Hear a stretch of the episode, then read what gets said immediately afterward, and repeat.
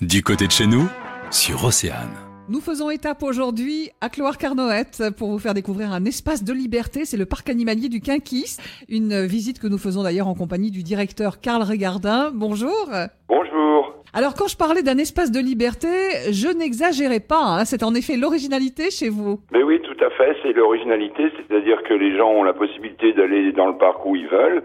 Et euh, une partie des animaux sont effectivement en liberté. Pour la plupart, ils sont nés sur le parc, donc c'est plutôt les visiteurs qui viennent rendre visite, en fin de compte. Et il y a toute la partie botanique qui est pas négligeable, puisque ça permet justement aux gens de, de, de se ressourcer aussi sur un, un- un espace protégé. Quel genre d'animaux est-ce qu'on croise chez vous à Cloire-Carnoët? Alors on va retrouver euh, des cervidés, des biches, il y a aussi il y a des petits wallabies, euh, c'est ce qu'on des petits kangourous de Tasmanie. Et puis on retrouve après une partie des animaux de la ferme, des ânes, des poneys, des poules, des dindons et autres. Et dans votre parc, il y a aussi un parc à bout. Alors c'est quoi précisément? Alors un parc à bout, c'est pas un acrobranche, c'est un système de filets suspendus. Euh, c'est Chien Noir, c'était une société donc qui a créé le, le principe qui est à Groix, hein, qui est tout proche.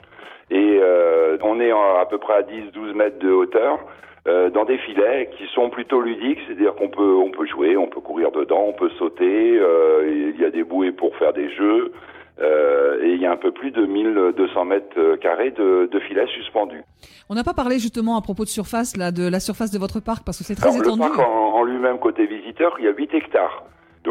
Permet vraiment une visite d'une heure, une heure et demie, sachant que ça peut être à la journée, puisque les gens peuvent euh, venir et pique-niquer sur le parc. Euh, et en juillet et août, il y a de la restauration. Quels sont les événements que vous avez prévus pour cet été? Alors, on aura euh, des spectacles équestres, et normalement, on aura aussi des circassiens qui devraient intervenir, donc soit sur le jonglage, soit sur du, du jeu de cirque et autres. Merci pour cette visite guidée dans le parc animalier du Quinquis, Karl Regardin. On ne manquera pas de venir faire un tour vous voir, pas de souci. Merci à vous. Pour en savoir plus, rendez-vous sur oceanfm.com.